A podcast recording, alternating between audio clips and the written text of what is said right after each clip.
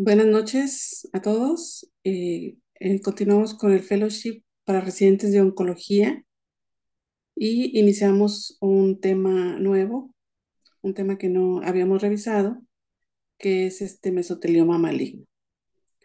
El día de hoy, la presentación de generalidades la hará el doctor Tulio Jaramillo, residente de oncología clínica de la Universidad Central del Ecuador. Agradezco al doctor Tixi por la, coordina, por la generación de, este tema, de este ponente, y podemos empezar, doctor. Muy buenas noches con todos, eh, buenas noches con los que estén conectados y muchas gracias por la invitación, doctora, y agradecimientos al doctor Tixi también. El día, el día de hoy, en esta noche, vamos a tratar sobre las generalidades del mesotelioma. En esta noche vamos a ver el contenido, que va a ser introducción, factores de riesgo, patología, factores pronóstico, clínica, diagnóstico, TNM, tratamiento, pero de una forma generalizada porque hay charlas subsiguientes con este tema y conclusiones. Pues bien, en cuanto a lo que es el mesotelioma, sabemos que es una neoplasia maligna, que es de tipo insidioso y agresiva, pues no, y que al momento de la presentación puede ya estar como enfermedad metastásica en un porcentaje del 5 al 25%.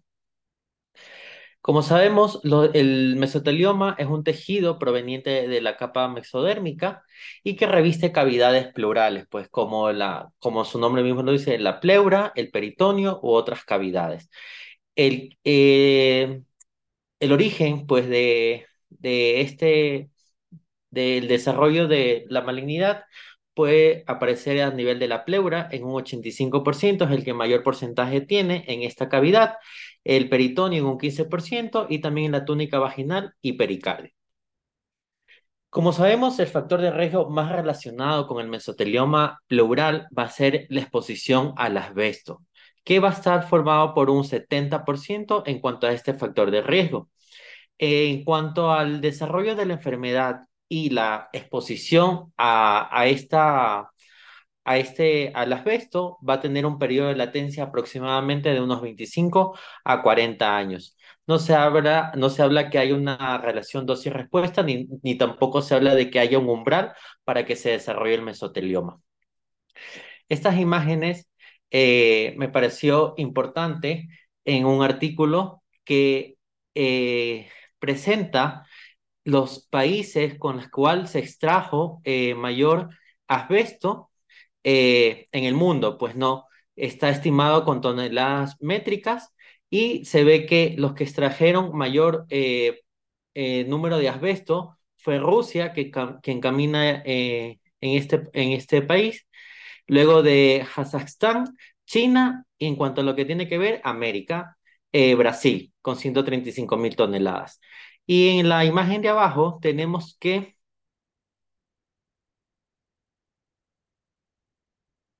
en la imagen de abajo eh, presenta lo que es los países en los que, en los que se usó o hubo mayor uso de lo que es el asbesto. En el 2017, también en toneladas métricas, tenemos a la India, a China y a Rusia. También conocemos de que el mayor uso comercial del asbesto fue a mediados del siglo XX. La afectación de esta enfermedad vamos a tener que es mayor en hombres, con una relación de hombres-mujeres de 4.5 a 1, y que la edad media de presentación es de 50 a 70 años. Cuando se tiene un diagnóstico de mesotelioma a nivel de edades tempranas, entre la década de los 30, 20, 30, sabemos que este más que todo va a estar relacionado con eh, factores genéticos, uno por una parte, y por otra parte también pensar en, en, estas personas que hayan recibido radioterapia en zonas supradiafragmáticas eh, por otras enfermedades neoplásicas, como puede ser un linfoma de Hodgkin o un linfoma no Hodgkin. Esta, este gráfico de GloboCan eh, nos, muestra la incidencia en, en, mujeres y hombres y de acuerdo a las regiones, pues vemos que mayor la afectación es en hombres, hay una incidencia mayor en hombres, más que todo en el norte de Europa, Australia, Nueva Zelanda, el este de Europa. En cuanto a la epidemiología, datos del Globocan, vemos la incidencia del mesotelioma. Tenemos que eh, la incidencia es mayoritaria en países como Canadá, como este, Rusia, Europa del Este, Australia, eh, Sudáfrica y Brasil. bueno, aquí, según eh, estos datos, Ecuador tiene una tasa baja de incidencia.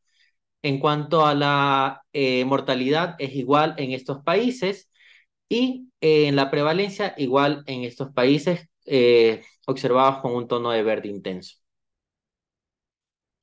En cuanto a los factores de riesgo, es multifactorial. Tenemos que puede ser por exposición ocupacional, exposición no ocupacional, por radiación, por nanopartículas de carbono, por oncogenes virales eh, y por factores genéticos.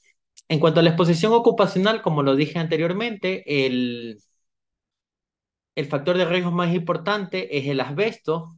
Asbesto es un término que está determinado para eh, hacer referencia al grupo de minerales fibrosos de silicato de magnesio hidratado y que este, estos podemos encontrarlos en lo que es eh, en cemento, en las tejas de, de, los techos y de las piscinas, en los frenos de los automóviles y de construcción naval. Eh, es resistente al calor y por lo tanto a la combustión. En esto se distingue dos tipos de asbesto, el asbesto de tipo serpentinoso, que eh, en camino este, a, la, a la cabeza está el crisotilo, que es el tipo de asbesto más este, numeroso, que es del 95%, versus al grupo que son anfíbolos, que no son solubles, y que son estos, son los que tienen mayor relación con el desarrollo del mesotelioma. Este, ahora también vemos que el asbesto, junto con el hábito de fumar, este, hacen acción sinérgica en, la, en contribuir al desarrollo de cáncer de pulmón. En cuanto a la exposición ocupacional, se refiere más que todo a aquellas zonas rurales, por ejemplo, de, de Grecia, de Turquía, de Bulgaria, donde los niveles de asbesto en el suelo es, es mayoritario.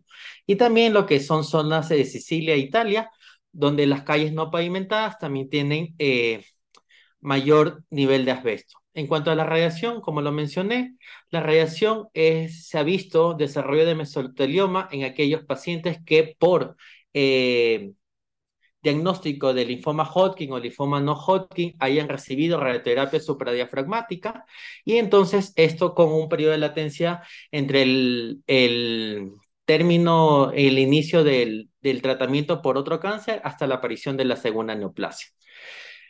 En cuanto a las nanopartículas de carbono, tiene eh, propiedades químicas iguales al asbesto y que por ello contribuye al, como factor de riesgo.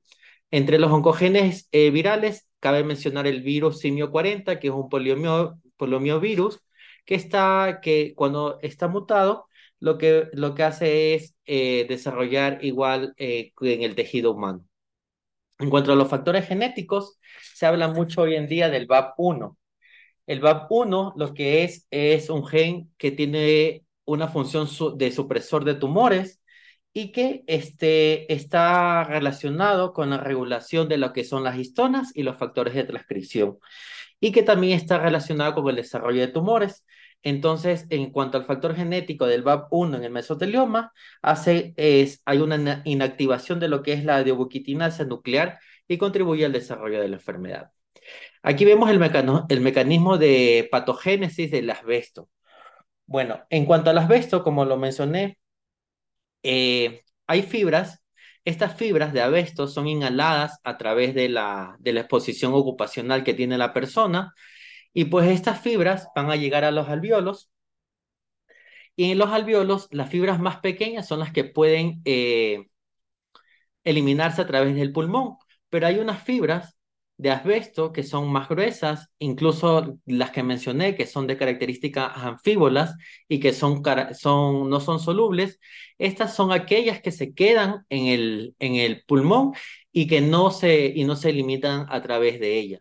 Entonces, estas células son las que al llegar a los alveolos eh, se fagocitan y eh, no se eliminan a través del pulmón. Y por tanto, eh, vía linfática o si no por extensión directa, viajan a través de, del pulmón y llegan a la pleura. Y en la pleura lo que puede haber, ocasionar son placas pleurales, fibrosis y lo que es mesotelioma. Estas a su vez producen necrosis, como lo dije, y van a hacer que también se active lo que es el HMGB1, que es una proteína que está, que está relacionada con los procesos inflamatorios. Esta a su vez lo que va a hacer es activar el inflamasoma y el inflamasoma, el receptor NAL3, que también promueve lo que son las citoquinas inflamatorias como la interleuquina 1B. Y también a, llama más macrófagos para mediar más la inflamación. También hay liberación del factor de necrosis tumoral y por ende se torna eh, es el, todo lo que es eh, este entorno inflamatorio y lo que promueve a la supervivencia y transformación de las células mesoteliales humanas para el desarrollo del mesotelioma pleural. En cuanto a los mecanismos moleculares, tenemos que hay una alteración de los genes supresores del tumor, el P16, el P53, el gen tumoral de Wilms y el gen de neurofibromatosis. El P16 eh, se encuentra inactivado, que puede ser por lesión homocigótica o por metilación. Y en cuanto a la del, y cuanto también puede haber la lesión homocigótica en el locus de la ciclina dependiente del inhibidor quinasa 2A, que lo que hace es que este gen, que es supresor también, eh, expresa dos tipos de proteínas, la P16, que es por la cual está relacionado y que interviene en el control celular y, la, y en la apoptosis, y también este, genera otra proteína que es la P14, involucrada en la regulación del ciclo celular a través de la vía P53. El P53, la, la, alteración que va a haber es la reducción o ausencia de la expresión del RNA mensajero de P53 y el gen tumoral de Wills, más que todo lo que va a ser eh, de utilidad, va a ser como marcador diferenciador entre el mesotelioma y el adenocarcinoma en cuanto a la inmunistoquímica. Y el gen de neurofibromatosis, sabemos que este gen, el Merlin supresor codificado por el gen de neurofibromatosis 2, va a estar localizado en el cromosoma 22 y las mutaciones de este gen van a ocasionar un 50% de mesotelioma maligno. Hay también otras alteraciones en la oncogénesis del mesotelioma. Tenemos el factor de crecimiento derivado de plaquetas, que promueve proliferación de células mesoteliales, el factor de crecimiento transformador del TGF-beta, que regula e inmodula y que también bloquea la respuesta inmune. El otro tenemos el factor de crecimiento de insulina, que es un regulador del crecimiento de mesotelioma, los mecanismos antiangiogénicos, que es la interleuquina 6, 8 y el el factor de endotelial vascular y el virus 40 de simio, radiación, nanopartículas y predisposición genética que hablé al inicio. Se han reconocido tres, tres patrones histológicos en cuanto al mesotelioma. Eh, tenemos el tipo epiteloide, el tipo sarcomatoide y el tipo bifásico. El epiteloide tenemos que representa un 50-60%, es un pronóstico, tiene un pronóstico más favorable que los dos restantes. Las características histológicas que son células epiteloides redondas y que también pueden estar involucradas en un estroma fibroso. El sarcomatoide tenemos que representa un 10%, que es altamente invasivo y también en estudios se ha comprobado que son resistencia, resistentes a los medicamentos, en especial en estudios que se han comparado quimioterapia versus inmunoterapia. Responden mejor a la inmunoterapia. Las características histológicas son células más alargadas, tipo fusiformes, y que eh, están dispuestas en, dentro de un estroma fibroso. Y el bifásico, como su nombre lo dice, tiene tanto componente epiteloide como componente eh, sarcomatoide. Y eh, que es un mosaico de los otros dos subtipos, ¿no? Pero ahora se sabe que con la nueva clasificación de tumores de la pleura en este artículo del 2021 ha, sido, ha habido un cambio en relación al 2015. En, cuanto a este artículo, un resumen de esto es que este artículo eh, o los cambios en la clasificación de los tumores de pleura se basan en estos nueve puntos. Eh, tenemos que los tumores pleurales y pericárdicos en cuanto a la clasificación se, se, se combinaron eh, hubo un cambio de nomenclatura en cuanto al mesotelioma papilar bien diferenciado, ahora se llama tumor mesotelial papilar bien diferenciado. El mesotelioma localizado y difuso ya no incluye el término maligno. se agrega un nuevo tipo, es el mesotelioma in situ, con características propias de este. Los tres subtipos histológicos que siguen siendo de referencia, ya mencionados en la diapositiva anterior, el punto 6 que introduce a la clasificación el mesotelioma difuso epiteloide. En cuanto a la inmunistoquímica también, que son de utilidad para separar, eh, separar los diagnósticos con las proliferaciones mesoteliales benignas, como el VAP1 y el MTAP, que es la metil eh, fosforilasa y que el mesotelioma bifásico tiene componentes tanto epiteloides como lo que es sarcomatoide, que en una muestra quirúrgica se podría llegar al diagnóstico con un porcentaje menor al 10% de estos componentes. Y genes alterados con frecuencia en el mesotelioma pleural difuso incluye el VAP1, el CDKN2, el, NF2, el TP53 y, y estos restantes. Por tanto, divide en cuanto a esta nueva clasificación a los tumores mesoteliales benignos y preinvasivos con los mesoteliomas. En cuanto a los tumores mesoteliales benignos y preinvasivos, tenemos el adenomatoide y el tumor mesotelial papilar bien diferenciado. El adenomatoide son proliferaciones de espacios tubulares o vacuolas revestidas de células mesoteliales que tienen características eh, que no tienen características malignas. Y en cuanto al tumor mesotelial papilar diferenciado, también son formaciones estromales cubiertas por mesotelio blando y que no hay invasión estromal. En esta gráfica vemos eh, núcleos mesoteliales papilares eh, tipo arborizantes. En esta gráfica en la B tenemos eh, células mesoteliales que no tienen invasión estromal, que, son, que, siguen, que siguen un patrón. la figura C vemos núcleos papilares fibrosculares y alinizados. Todas estas son imágenes del tumor papilar eh, mesotelial bien diferenciado.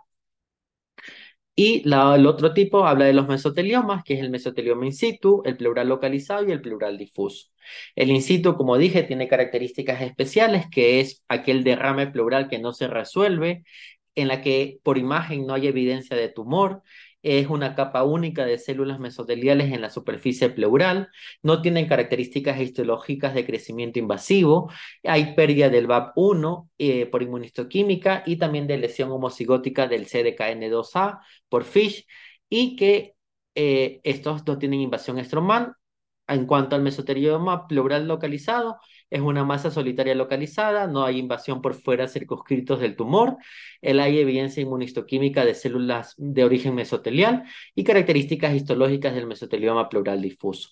Y el mesotelioma pleural difuso tenemos engrosamiento pleural difuso, hay invasión de estructuras adyacentes y se reconoce un subtipo que es el hemosplásico, que es un tejido denso colagenizado, separado por células mesoteliales malignas, y el bifásico, que es con menos del 10% de patrón epiteloide y sarcomatoide, inmunistoquímica confirmatoria de origen mesotelial. En esta gráfica vemos en el panel A una, un mesotelioma in situ, son células cuboides que que crecen a lo largo de la superficie pleural. Y esta es una imagen de inmunistoquímica en la que se nota la pérdida del VAP1. También se, se presentó eh, esta nueva clasificación del grado, por de acuerdo al grado nuclear del mesotelioma pleural epiteloide, que se habla de lo que es, eh, lo clasifica de acuerdo a la tipia nuclear y de acuerdo a la, al índice mitótico y lo clasifica como bajo grado y alto grado. Bajo grado tenemos que es un grado nuclear 1-2 sin necrosis, el grado alto es un grado nuclear 2 con necrosis o un grado nuclear 3 con o sin necrosis. Aquí vemos imagen en el panel A, vemos una tipia nuclear de tipo leve, moderada y severa. En cuanto, por tanto, en cuanto a los marcadores, es muy importante para hacer diferencia de los marcadores en cuanto a la inmunistoquímica, con eh, hacer diferencia con el adenocarcinoma, ya que eh, hay recomendaciones de los marcadores tanto para mesotelioma como para adenocarcinoma. ¿Cuáles son los marcadores que son recomendados para mesotelioma? Tenemos la carretinina, la citoqueratina 5-6, la proteína de tumor de Wilms y el D2-4 y cuáles son los eh, para marcadores para adenocarcinoma, el CA monoclonal, el BER-EP4, el MOC31, el Claudin4 y el B72.3. Al menos dos deben, ah, eh, deben realizarse para hacer el diagnóstico definitivo. Por tanto, ¿cómo se ve desde el punto de vista inmunistoquímico? Tras una biopsia, esta es una imagen de una biopsia pleural que confirma células mesoteliales malignas y confirma el mesotelioma pleural. Y la imagen B, C y D es inmunistoquímica positiva para mesotelioma, porque esta, la, esta imagen B es positiva para lo que es la proteína de tumor de Wilms, la figura C es positiva para la carretinina y la imagen D es positiva para D240. Y estas, eh, la E y la F son eh, imágenes que muestran inmunistoquímica negativa, es decir, la E muestra inmunistoquímica negativa para, para TTF1, que eh, apuntaría más para adenocarcinoma, y es negativa para MOC31. En cuanto a la sensibilidad y especificidad, especificidad de los marcadores inmunistoquímica, vemos que la, por inmunistoquímica, tanto del VAP1 como el MTAP, la sensibilidad es del 76.5 al 90% y un 100% de especificidad.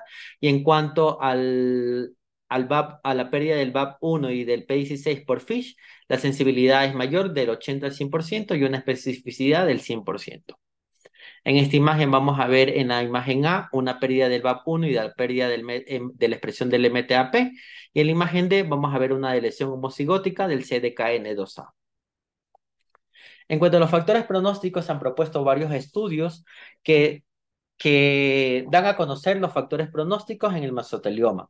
Los más importantes de ellos, en subrayado, que fue en el 2005 por Steele y colaboradores, que son eh, factores pronósticos de la Organización Europea para la Investigación y Tratamiento de Cáncer, y en 1998 el índice pronóstico del grupo B de cáncer y leucemia. Por tanto, en cuanto al, del grupo europeo, el LEORE-TC, tenemos que las variables que que define como factores de mal pronóstico tenemos el performance status, el conteo de blancos, la hemoglobina, la, el tipo histológico y el subtipo sarcomatoide. Eh, entonces, cuando se los, las variables que definen factores de mal pronóstico, tenemos un performance status mayor a, a 1, un nivel de blancos eh, eh, altos, una diferencia en la hemoglobina mayor a 1 gramos sobre decilitros, una histopatología, no, una histología, perdón, no epiteloide y que esté presente el tipo sarcomatoide. Estos son factores de mal pronóstico. Y los encasilla como bajo, bajo riesgo y alto riesgo. El de bajo riesgo vemos que hay un porcentaje de, 40% de supervivencia global a un año versus a, de alto riesgo, que es una supervivencia a un año de 12%. En cuanto al, al índice pronóstico del CALF, de, eh, vemos que las variables son diferentes. aquí lo que eh, trata es la afectación pleural si está presente, eh, una LDH mayor a 500, un status performance mayor a 1, un conteo de plaquetas mayor a 400.000, una histología epitelial ausente y una edad por arriba de los 75 años. Todos estos son factores de mal pronóstico y los encasilla en, cinco, en seis grupos. Y cada grupo va a tener una, un tiempo de vida, de sobrevida media eh, más baja conforme vaya aumentando el tipo de grupo, ¿no? En cuanto a la clínica, tenemos que la exposición al asbesto y al inicio de, la, síntomas puede pasar décadas y que estos síntomas son obviamente pulmonares, que son inespecíficos y que como va, va a estar relacionado a un periodo de latencia largo, van a empeorar gradualmente. ¿Qué síntomas me hablan de una enfermedad intratorácica extensa? Un dolor torácico, disnea, que representa un 50-70%, disney derrame plural un 80%, tos, ronqueras, sudores nocturnos, disfagia. Y los síntomas sistémicos relacionados a una enfermedad avanzada son síntomas constitucionales como fatiga y pérdida de peso. Y también cabe recalcar, pero que se presentan en un porcentaje mucho menor eh, son los síntomas agudos de invasión local. Es decir, que pueden aparecer síntomas neurológicos cuando hay afectación del pleso braquial o compresión de la médula, cuando hay una obstrucción intestinal como dolor abdominal, náusea y vómitos por una, por una afectación diafragmática del tumor, edema facial, si es que hay una afectación cardíaca, ritmas e insuficiencia cardíaca, y los paraneoplásicos que he puesto aquí, que son en menor proporción. También puede haber diseminación del mesotelioma.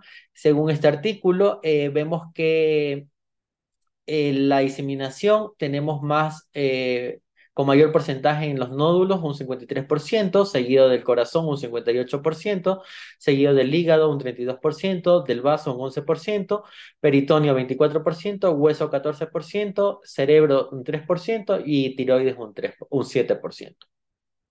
En cuanto al diagnóstico, tenemos que el mayor, el mayor refuerzo diagnóstico que podemos tener es cuando nos enfrentamos al paciente con historia clínica detallada, porque aquí vamos a saber su exposición laboral, el tiempo que ha estado expuesto y también preguntar sobre los antecedentes eh, laborales que nos va a dar una pista en cuanto al diagnóstico.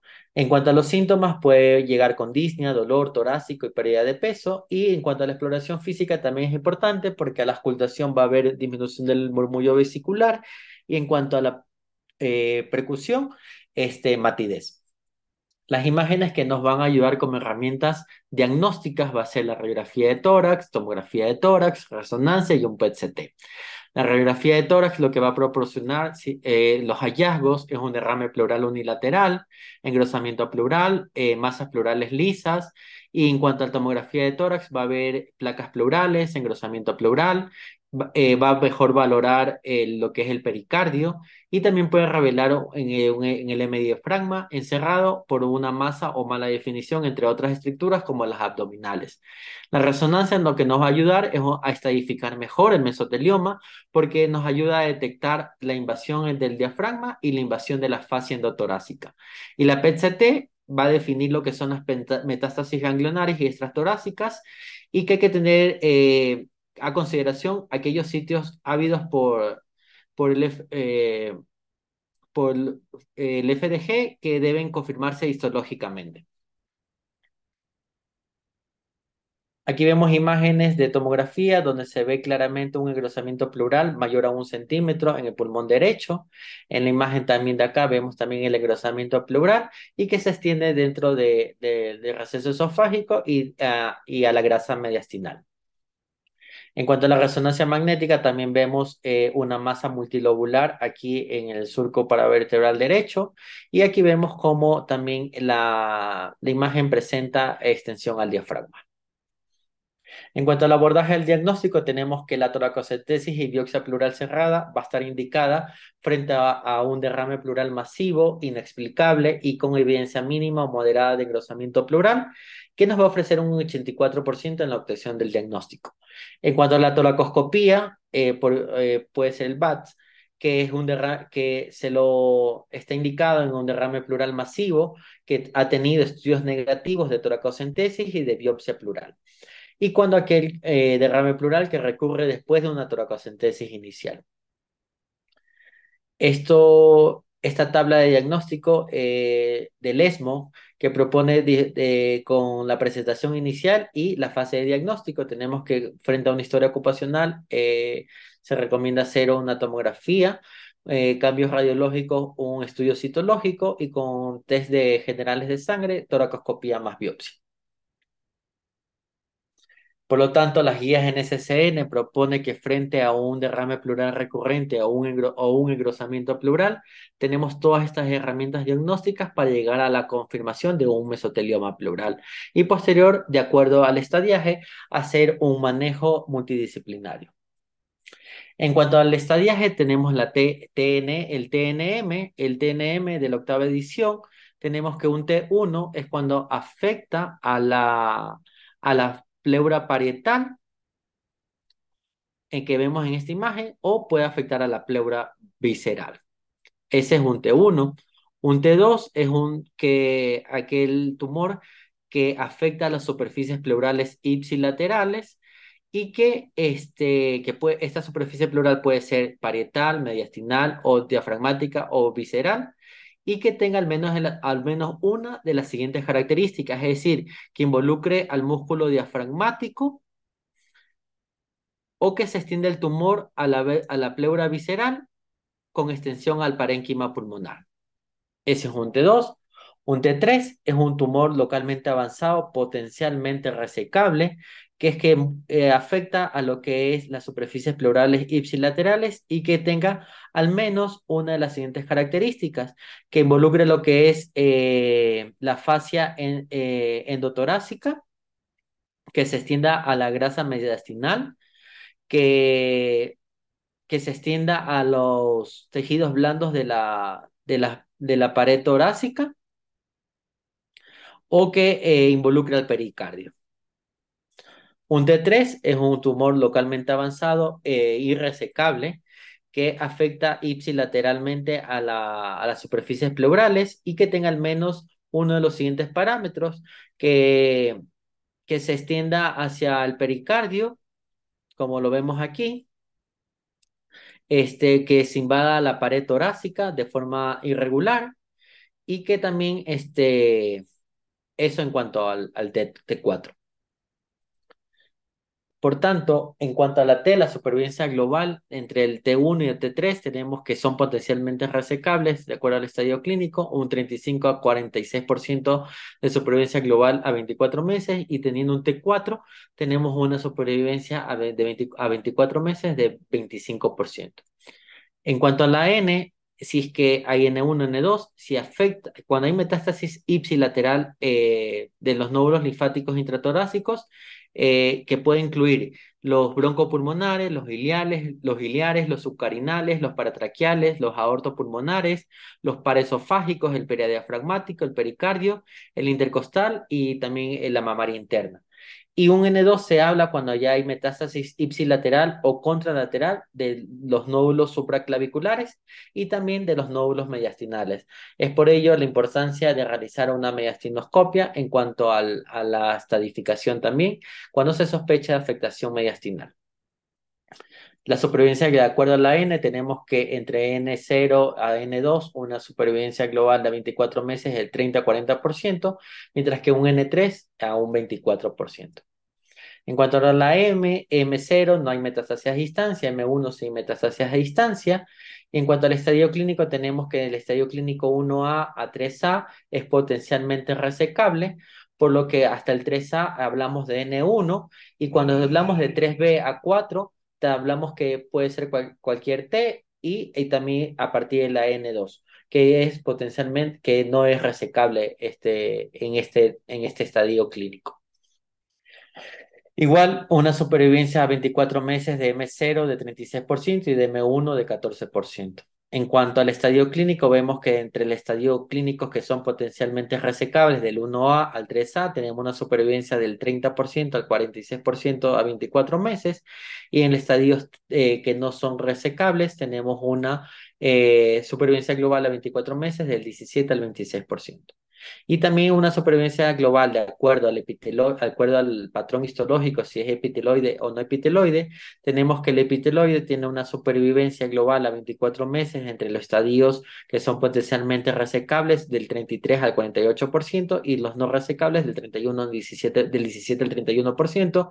Y este porcentaje de supervivencia global a 24 meses baja notoriamente cuando es de tipo no epiteloide incluso en los estadios iniciales o tempranos tenemos una supervivencia de 22 a 40% y en los estadios avanzados un 15 de un 15%.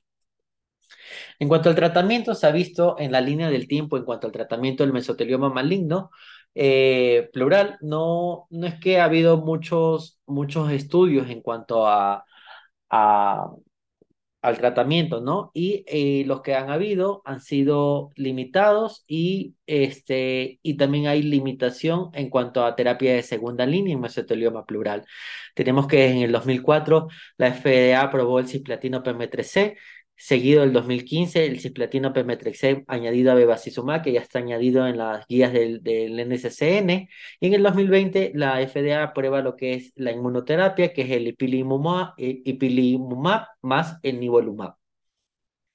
Por tanto, la guía NCCN propone que frente a un estadio clínico del 1A a 3A y que tenga histología epiteloide con eh, evaluación quirúrgica, con los eh, estudios que mencioné anteriormente, añadido eso, eh, la función, la función este, pulmonar, la función pericárdica, si es que requiere una mediastinoscopía para valorar los que son los ganglios mediastinales y hacer el tratamiento quirúrgico, ¿no? Y si son un estadio clínico 3B o 4, donde de tipo sarcomatoide o bifásico y que son médicamente no operables, eh, aquí hay que valorar bien el performance status. Si el performance status del paciente es considerable entre 0 a 2, hay que proponer una terapia sistémica versus observación y que durante la observación progresa, proponer terapia sistémica. Y si tiene un mal performance status de 3 a 4, eh, terapia de apoyo solamente. En cuanto a la cirugía, vemos que la, eh, la cirugía forma parte de la terapia multimodal que propone el mesotelioma en el tratamiento. El objetivo nunca va a ser una, casi nunca es una R0, más bien el objetivo de la cirugía es una recesión macroscópica, o sea, eh, resecar lo, lo mayor eh, posible en cuanto al tumor. Está indicada en los estadios clínicos 1A a 3A, es decir, los potencialmente resecables, y está contraindicada en N2, en el tipo de sarcomatoide y en estadio clínico 4. Hoy en día se sabe que no hay evidencia clara de que si que la cirugía citorreductora va a prolongar la supervivencia global en estos pacientes. Va a incluir dos tipos de cirugías, la pleurectomía de corticación, que se estirpa lo que es completa de la pleura afectada y todo el tumor macroscópico eh, como sin resección en bloque del pericardio y el diafragma, y esta otra técnica que es la neumonectomía extrapleural, que es abarca la recesión en bloque de la pleura, del pulmón, del diafragma y ipsilateral y a menudo del pericardio. En cuanto a los estadios clínicos eh, iniciales que son potencialmente eh, resecables, se puede dar quimioterapia de tipo neoadyuvante antes de la cirugía, posterior valorar la cirugía con las exploraciones eh, pertinentes y si es resecable, optar por la cirugía y posterior a esa, optar por la radioterapia eh. Y si es que se inicia con la cirugía y si es resecable después de la cirugía, considerar la quimioterapia de tipo adyuvante y también la eh, radioterapia emitoráxica. Pues estos son lo que se denomina terapia multimodal y que si aquellos pacientes que no deseen la cirugía, la terapia sistémica o observación. En cuanto a la terapia sistémica, está indicado en, en mesotelioma plural maligno operable, ya sea de tipo neoadyuvante o adyuvante, en estadios clínicos del 1 a 3A, en estadios 3B o 4 con un performance status de 0 a 2, independientemente del tipo histológico que sea. Si es que también está indicado en histología sarcomatoide o bifásica en cualquier tipo de, en cualquier estadio clínico de la enfermedad y en las etapas clínicas médicamente inoperables o que se niegan a la cirugía. Tenemos en cuanto a la NSCN nos propone la terapia sistémica, en, el tipo epiteloide se prefiere a la quimioterapia, como lo había mencionado en las primeras diapositivas, que el tipo bifásico sarcomatoide es de preferencia la inmunoterapia, que, propone aquí como, la, como de, preferencia. La inmunoterapia cuando es de tipo bifásico sarcomatoide. En, en cuanto al epiteloide, como había dicho, cisplatina PM3C, cisplatina PM3C, bevacizumab o e inmunoterapia. Y en, y en ciertas circunstancias, el cisplatino gencitabina, el PM3C y el lavinorelvine.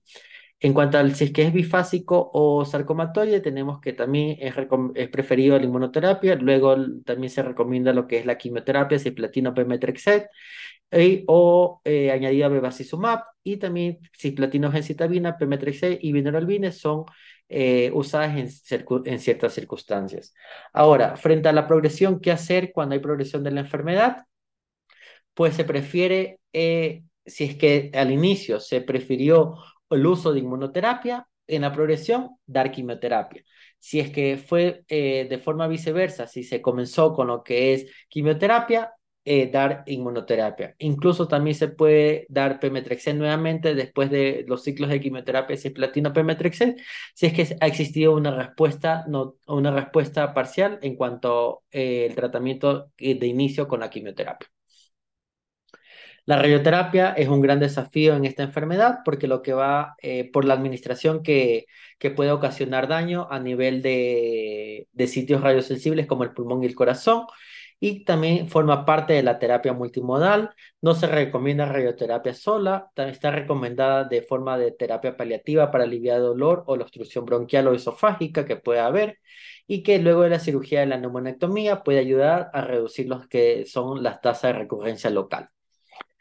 Por tanto, se concluye en esta charla de que la superficie mesotelial más afectada es la pleura en un 85%, el factor de riesgo más relacionado es el asbesto, el factor genético predisponente es el gen BAP1, la histología epiteloide tiene mejor pronóstico y mayor representación, las etapas tempranas eh, se puede ah, tratar con una terapia multimodal, que es la opción elegida, la histología sarcomatoide o bifásica tiene mayor respuesta a la inmunoterapia, la cirugía no tiene evidencia clara de la prolongación de la supervivencia, en enfermedades recurrentes o progresión son pocas las opciones de terapias de segunda línea y que los ensayos clínicos futuros deben enfocarse a desarrollar terapias efectivas e identificar aquellos pacientes con mayor o menor beneficio de la terapia. Gracias por su atención. Sí, muchas gracias, doctor Tulio. Pues muy, muy interesante la revisión, que ha sido muy panorámica, este, abarcando pues todos los temas, aunque eh, como bien lo mencionaste, vamos a ir profundizando en, algunos puntos más adelante. Pues es una enfermedad insidiosa, enigmática, a veces de difícil diagnóstico, eh, rara. Eh, no sé si el doctor Ricardo Texi quiere comentar algo. Sí, gracias, gracias Anita, buenas, buenas noches a todos. Eh, primero felicitándole a, a Tulio, una excelente revisión. Sí, tenemos una patología poco frecuente, rara, difícil de manejo en sus pacientes. Y creo que el análisis que he realizado es más que suficiente como para ir profundizando en todos los temas. Vamos a hablar de cirugía, tratamiento sistémico y también va a haber un, un capítulo sobre la radioterapia en, este, en esta patología. Entonces yo creo que estamos cerrando una, una noche bastante interesante y que iremos viendo en lo posterior la profundidad del caso. Nada más solo agradecer a todos por la presencia y, y seguir adelante. Gracias, Anita. Sí, gracias. Pues entonces, el, en dos semanas más eh, revisaremos también patología. La revisión la hará un patólogo, el doctor Zabala Pumpa, con amplia experiencia en el manejo de perdón, en el, abordaje diagnóstico patológico de esta enfermedad y pues los esperamos eh, esa fecha. Y pues gracias, doctor Tulio. Gracias, Tulio. Gracias por la atención. Gracias, doctor. Gracias, Tulio.